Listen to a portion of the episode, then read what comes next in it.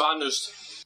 Nee, also, die haben Dreck am Stecken, aber das sind nicht die richtigen, die wir suchen. Hoffentlich haben wir diese Woche mehr Erfolg und finden jemanden, dann können wir, äh, können wir langsam Feierabend machen und Kaffee trinken gehen. Also lieber Kollege, ich glaube ja nicht, dass das so erfolgreich heute wird. Schließlich haben wir es mit einem Römer zu tun. Und die können sich ja bekanntlichermaßen immer aus der Affäre ziehen. Übrigens habe ich auch gleich seine Frau mit eingeladen. Wir Frauen nehmen es ja oft mal ein bisschen genauer mit der Wahrheit, ne? Aha. Na, mir soll es egal sein, ob deine Schnickse dabei ist. Hauptsache, wir kommen weiter. Wollen wir mal los? Ah, Mahlzeit. Eines will ich Ihnen vorab sagen. Zwei Dinge will ich Ihnen vorab sagen. Erstens, ich bin unschuldig und zweitens sage ich ohne meinen Anwalt gar nichts. Ich bin der Statthalter von Judäa. Mal immer der Ruhe nach, eins nach dem anderen. Also erstens, wer hier unschuldig ist, ich glaube, das bestimmen immer noch wir. Und zweitens, wenn Sie wirklich unschuldig sind, dann können Sie ja auch aussagen. Sonst bleiben Sie nämlich weiterhin verdächtig. Statthalter hin oder her. So, und jetzt hinsetzen. Hör lieber auf die beiden. Wenn du weiter unter Verdacht stehst, könnte es das römische Volk verunsichern. Sag ihnen einfach, wie es war. Ehrlich wird am längsten. Ihre Frau hat recht. Hören Sie lieber mal auf sie. Okay, na schön. Dann stellen Sie Ihre Fragen. Sie werden sowieso nicht fündig werden. So, das ist der Verurteilte. Kannten Sie ihn? Als römischen Statthalter bin ich natürlich über die Geschehnisse in Jerusalem informiert und wusste, dass er von vielen Juden sehr geschätzt wurde. Trotzdem gehörte er nicht zum Teil meines Aufgabenbereiches. Was ist mit Ihnen? Ich habe ihn schon einige Male unter den Juden gesehen und ich war wirklich beeindruckt von seiner Wirkung auf die Menschen. Doch in der Nacht vor der Verurteilung habe ich dann. Sei still, Claudia, das brauchst du nicht zu erzählen, das tut hier nichts zur Sache. Wir müssen ihnen aber die Wahrheit sagen. Mir ist nicht wohl dabei, wenn wir wichtige Dinge verschweigen. Welche wichtigen Dinge? Also, in der Nacht vor der Verurteilung, da hatte ich einen schrecklichen Traum.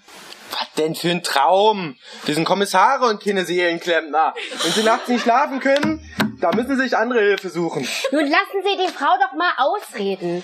Was haben Sie denn geträumt? Also, ich habe von diesem Mann geträumt. Diesem Jesus.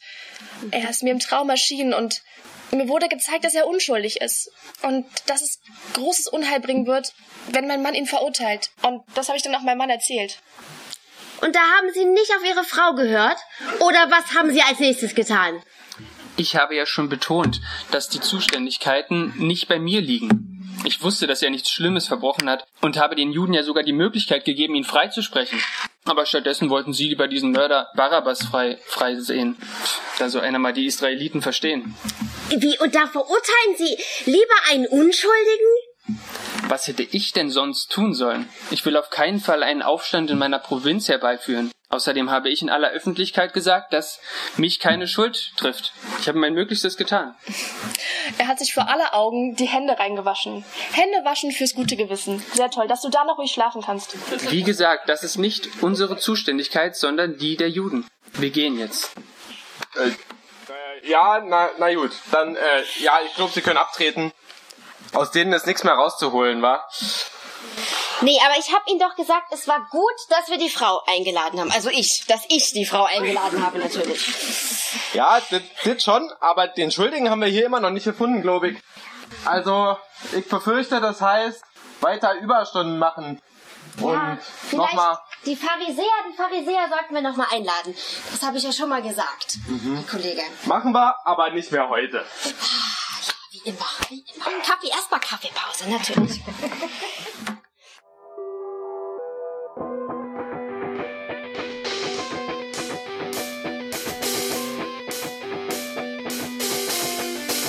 Party on.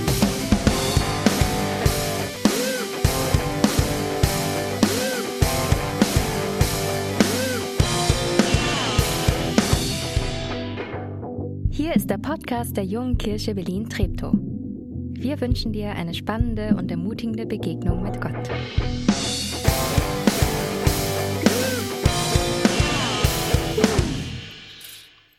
Ja, super.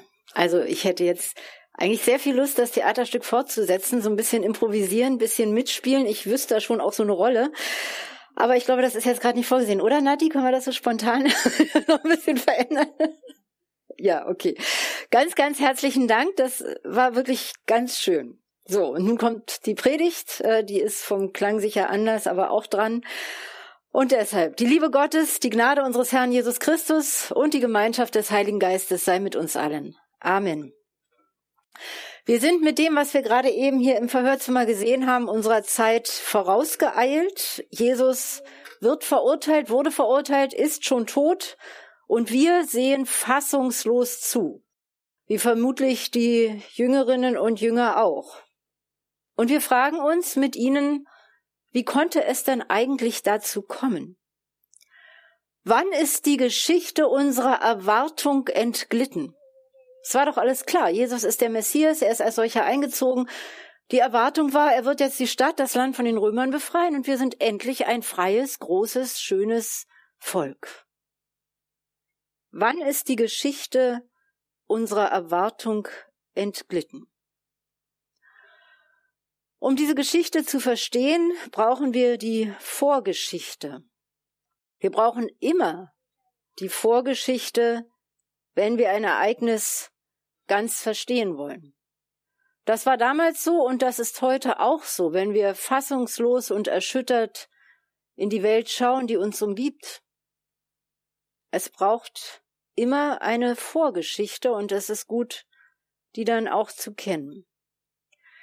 Die Vorgeschichte der Verurteilung Jesu beginnt nicht mit seiner Geburt, sondern mit dem Auszug des Volkes Israel aus Ägypten. Seit der Zeit lebt das Volk mit der Erwartung eines Messias, das es für immer befreien wird aus allen Fremdherrschaften und aller Bedrängnis und es endlich in den Shalom Gottes führt. Und die Geschichte erreicht tatsächlich ihren vorläufigen Höhepunkt heute am Palmsonntag, da dieser Messias zu kommen scheint, Jesu Einzug in Jerusalem. Wir haben es schon gehört, wir haben es ge gesungen. Er wird umjubelt als der Retter, und Jesus bestätigt diese Hoffnung, indem er bestimmte Zeichen setzt, die das Volk erwartet. Man könnte auch sagen, wir haben hier die Theatergruppe unter uns, er ergänzt die Inszenierung perfekt. Das Ganze wird sichtbar. Überall steht geschrieben, der Messias wird auf einem Esel einziehen, nicht auf einem königlichen Pferd. Was macht er? Er schickt seine Jünger los, das Eselchen zu holen. Der Psalm 118 singt davon, dass wenn der Messias kommt, wird er durch die Tore einziehen und die Hörner des Altares werden mit Palmwedeln geschmückt. Und so geschieht es dann ja auch. Das Volk schwingt die Palmen. Er, Jesus, lässt es zu, dass sie ihm das Hosianna zusingen den Lobpreis, der Gott vorbehalten ist. Jesus erfüllt alle Erwartungen zunächst. Und die Freude mithin ist groß. Und dann dauert es ganze fünf Tage und, aus, und die jubelnde Freude wird abgelöst durch namenloses Entsetzen. Nichts läuft wie geplant. Jesus greift die Römer nicht an, er führt keinen Krieg gegen die Römer. Das war die Erwartung. Er tut auch kein Wunder. Im Gegenteil, gewaltfreier Widerstand. Er lässt sich verhaften. Er lässt sich töten, ohne Gegenwehr. Der Retter hängt am Kreuz. Angesichts dieser ungeheuerlichen Enttäuschung, ich gehe noch einen Schritt weiter, angesichts dieser bodenlosen Beleidigung unserer Sehnsucht und unserer Erwartung, suchen wir, suchen die Jünger etwas, das uns in dieser Verwirrung Halt geben soll, das uns Orientierung gibt. Etwas, das, uns, das uns aus unserer erstarrten Ohnmacht erlöst und uns das Gefühl gibt, dass wir die Dinge wieder ordnen und das heißt also auch beherrschen können. Nichts ist schlimmer als gefühlte Ohnmacht. Ich will mein Leben in der Hand behalten. Also, was tun wir? Wir suchen nach einem Schuldigen. Einen Schuldigen, den wir bestrafen können, als Ausgleich für diese entsetzliche Schmach, die uns da angetan wurde. Wir haben schließlich geglaubt, dass er der Retter ist und dass er uns, und sei es auch mit Waffen, befreien würde. Wir brauchen einen Sündenbock. Was ich eben skizziert habe, ist uralter Brauch seit Menschengedenken in allen bekannten Religionen. In allen. Wenn die Gefahr zu groß wird, dann bietet man den Göttern und späterhin auch dem einen Gott einen Ausgleich an, in der Hoffnung, dass diese Götter, dieser Gott dann besänftigt wird und dass wir als kleine abhängige Menschen wenigstens ein bisschen die Kontrolle über das eigene Schicksal behalten. Wer hat Schuld? Das ist immer die Frage, wenn etwas Unerwünschtes passiert. Und ich arbeite nebenbei auch noch in einer Grundschule als Religionslehrerin. Vier Stunden in der Woche. Ich höre in diesen vier Stunden mindestens zehnmal die Frage, der hat Schuld, nee, die hat Schuld, nee, der hat Schuld. Ich habe denen schon hundertmal die Geschichte vom Paradies erzählt, ja? Der hat Schuld und der hat Schuld. Es hat sich nicht geändert. Das ist das allererste, was, wenn irgendwas passiert, der hat Schuld. Wer hat Schuld am Fleck auf der Tischdecke? Wer hat Schuld am beschädigten Auto, an der unheilbaren Krankheit, an der Trennung der Eltern? Wer hat Schuld am entgleisten Zug? Wer hat Schuld am Klimawandel? Wer hat Schuld am Krieg?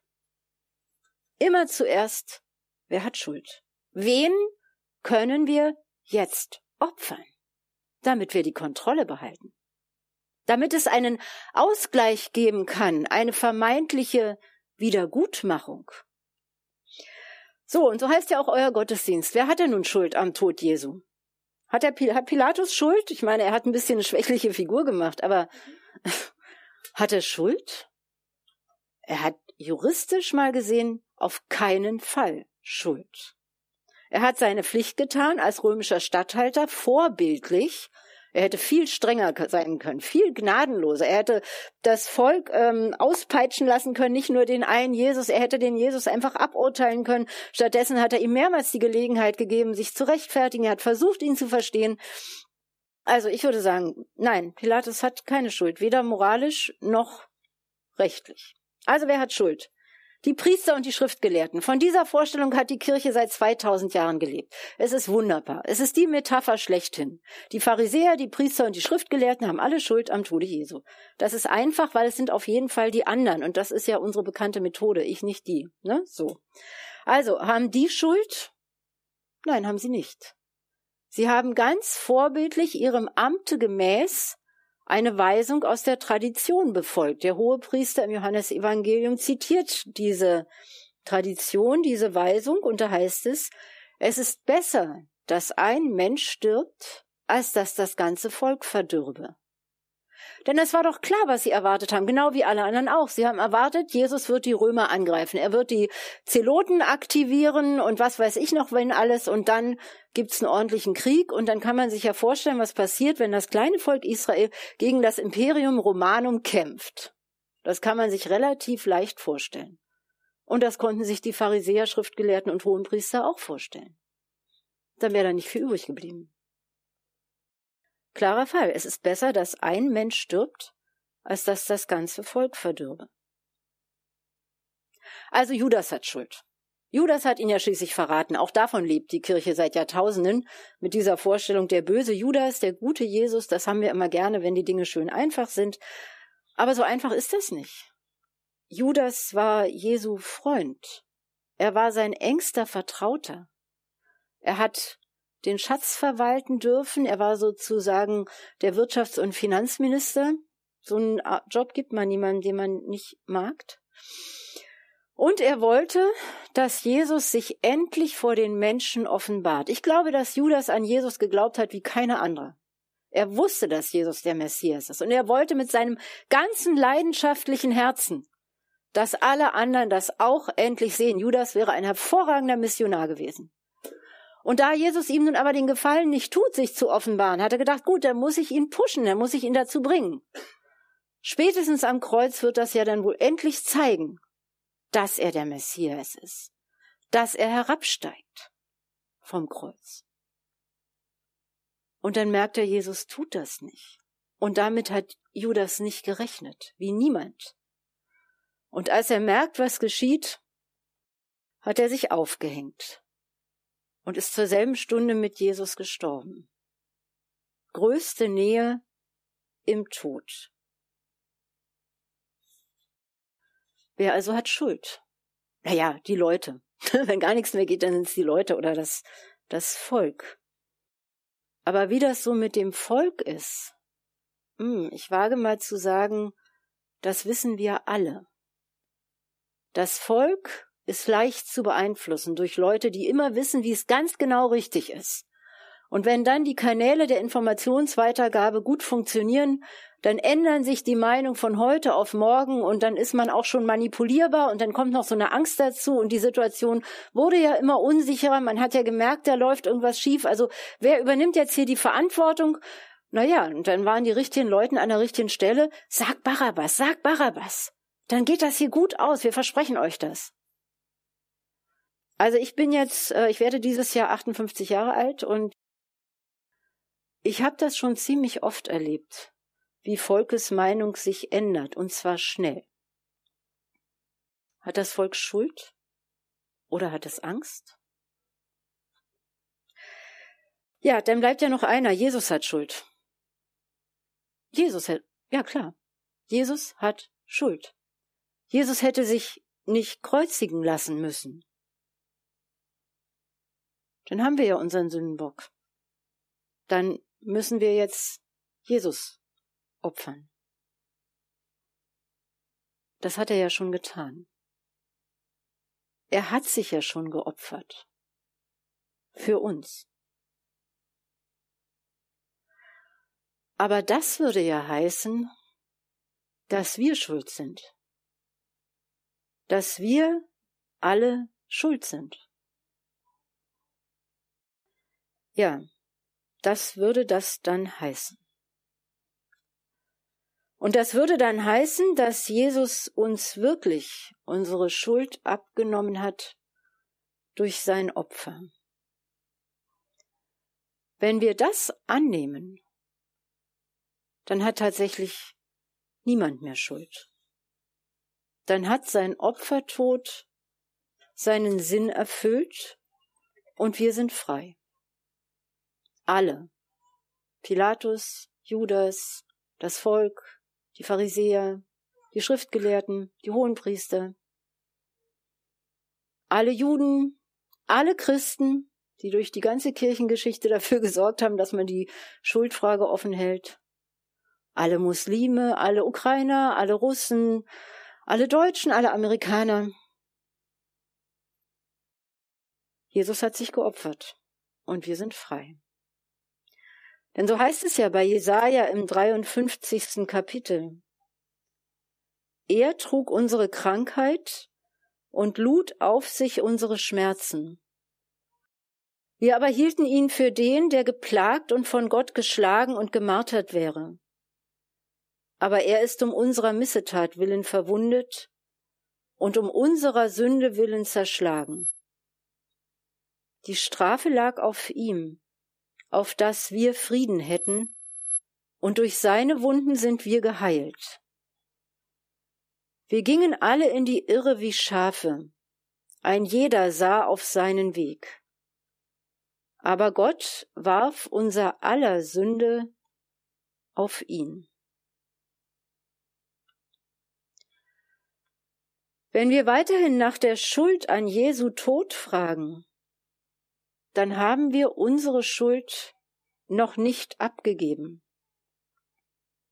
Dann suche ich weiterhin nach einem Schuldigen, der bitte nicht ich sein möchte. Ich war's nicht, der war's.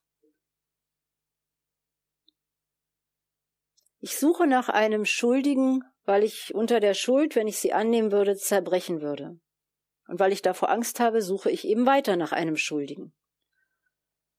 Wenn wir also nach einem Schuldigen fragen, dann haben wir unsere Schuld noch nicht abgegeben.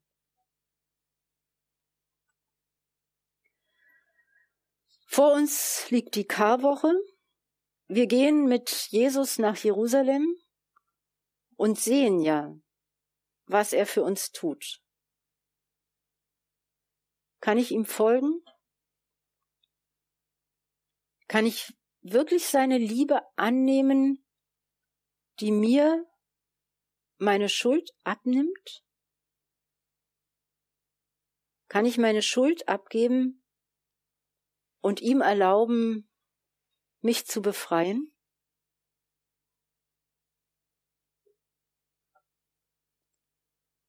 Amen. Und die Liebe Gottes, die höher ist als alle Vernunft, bewahre unsere Herzen und Sinne in Christus Jesus, unserem Herrn. Amen.